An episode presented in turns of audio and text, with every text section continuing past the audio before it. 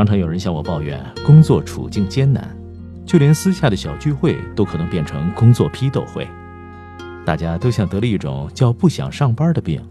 不喜欢上班，不喜欢工作，而且病症还都各不相同。你有没有在清晨的被窝里挖空心思想尽今天不去上班请假的借口？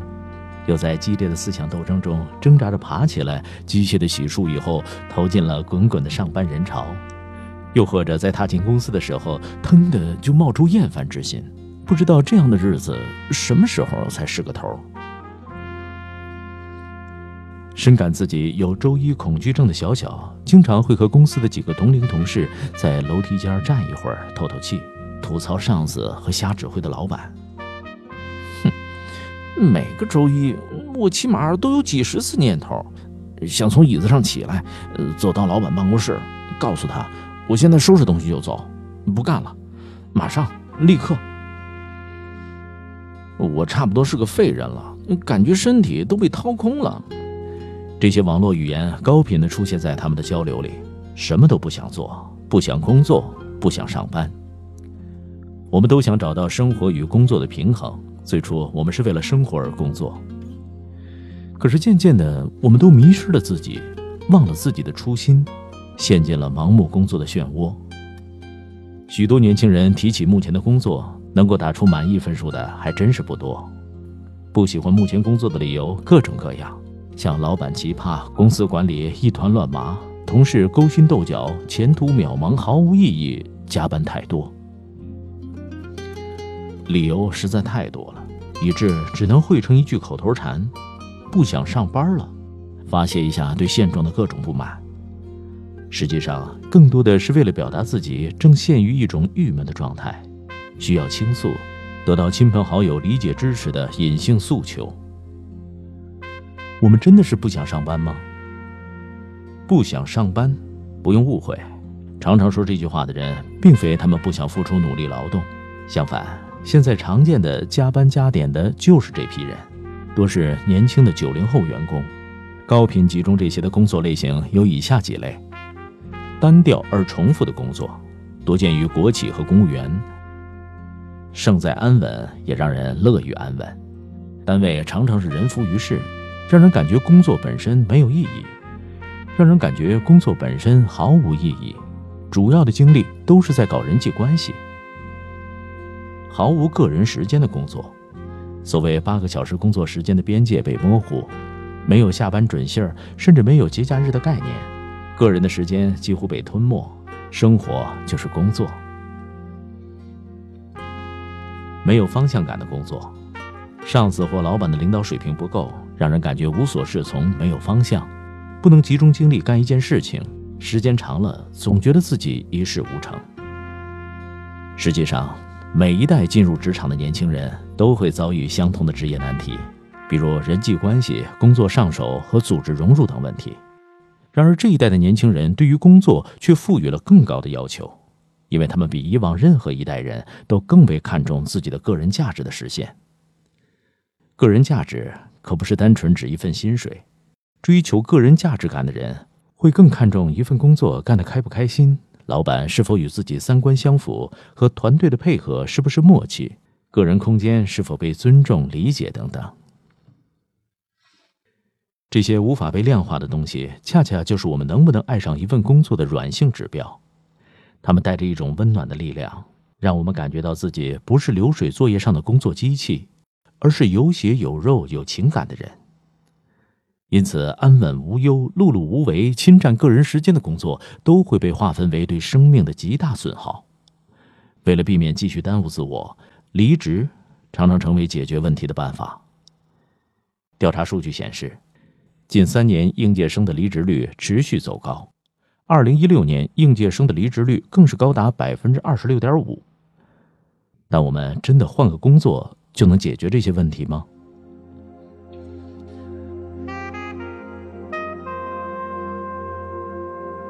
小宋一年内换了两三家公司，他无力的发现，上一秒可能绕开了上一家公司的瞎忙活，可下一秒又遇到了新公司老板的乱指挥。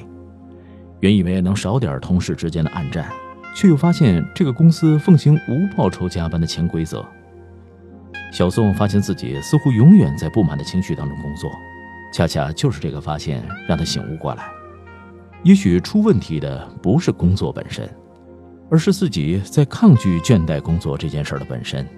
毕竟有人的地方就有江湖，只要是得和人发生协作关系，就会有这样或那样的问题。许多人都处于现在的这种情况，不喜欢现在的工作，每天过得不开心，但又能怎么样呢？工作要继续，班还是要上，循环往复，最后难免对工作这件事情产生了倦怠和疏离的感觉，专业术语叫做工作疏离感。工作的疏离感是从心理学上个人疏离感衍生而来。指由于和工作的原有期望值落差，不能主导工作，反而被工作支配和控制自己，从而让人产生了一系列主观消极的情绪。小小后来就发现了，和小群体一起吐槽，一时之间情绪是得到了发泄，可以让自己对工作更加不满了，情绪越发消极，犹如饮鸩止渴。长期着眼于负面的信息，让他对公司和工作的感情慢慢变淡。离职的念头却越来越强，直到有一天，他再也压制不住冲动，提出辞职。原本颇受上司倚重的他，却没有得到想象中的挽留，这让他感觉更加难过。离职之后，冷静下来，拉开距离看原来的工作，并没有身在其中时那般难以忍受，他不过是掉进了一个叫“晕轮效应”的怪圈了。人际关系、工作环境、文化氛围、领导水平、晋升考评都会成为吐槽的对象，这样就能从内心把自己与工作的环境隔开，暂时获得一种抵消不良情绪状态的作用。工作对我们来说，并不是纯粹的为了生活，我们每个人都渴望成功，渴望与他人产生连接，渴望有个人能懂自己。不想上班的背后，是我们没被读懂的心。你有没有发现，工作就像寻找一个爱人，很可能一旦选择，就需要相伴一生。可想而知，生性不拘又热爱自由的年轻人，把他放到一个需要谨言慎行、排资论辈的事业单位会怎么样？同样的道理，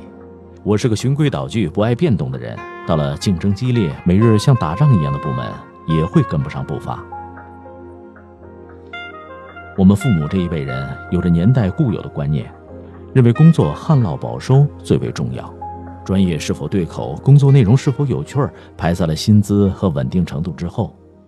有的女孩子更是从小就被要求将来要听从安排，从事医生、教师、公务员、银行职员等工作。可是，这真是我们喜欢的吗？有人也许不知道答案，但我们如果在一开始就带着抵触心理，带着晕轮效应，强迫自己。去做一份我们不喜欢的工作，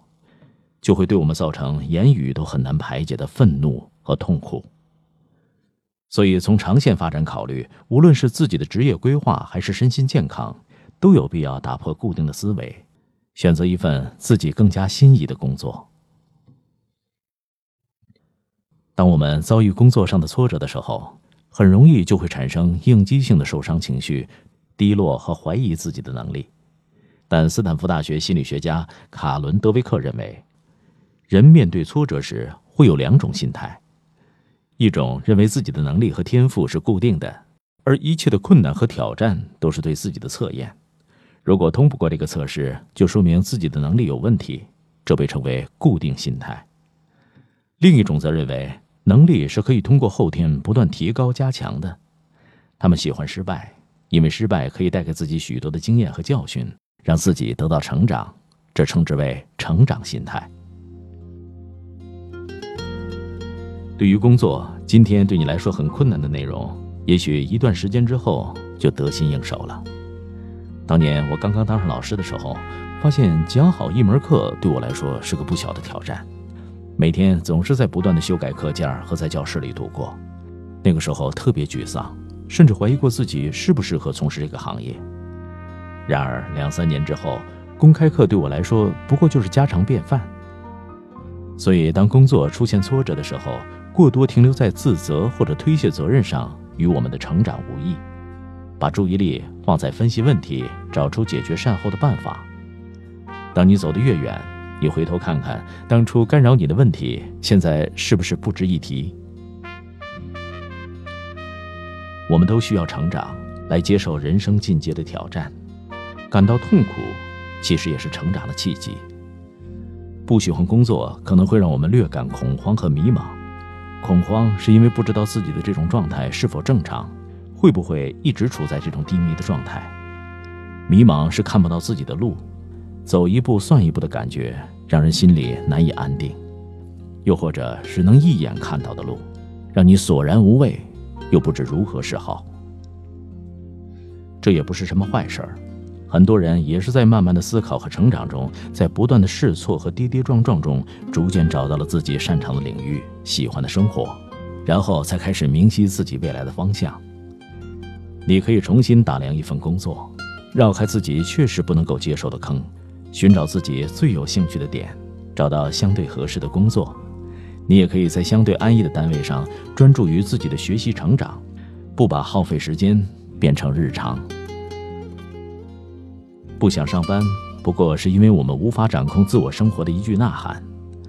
不妨试试想好自己要过怎样的生活，再去选择什么样的职业，把它变成你飞翔的翅膀，而不是背上的十字架。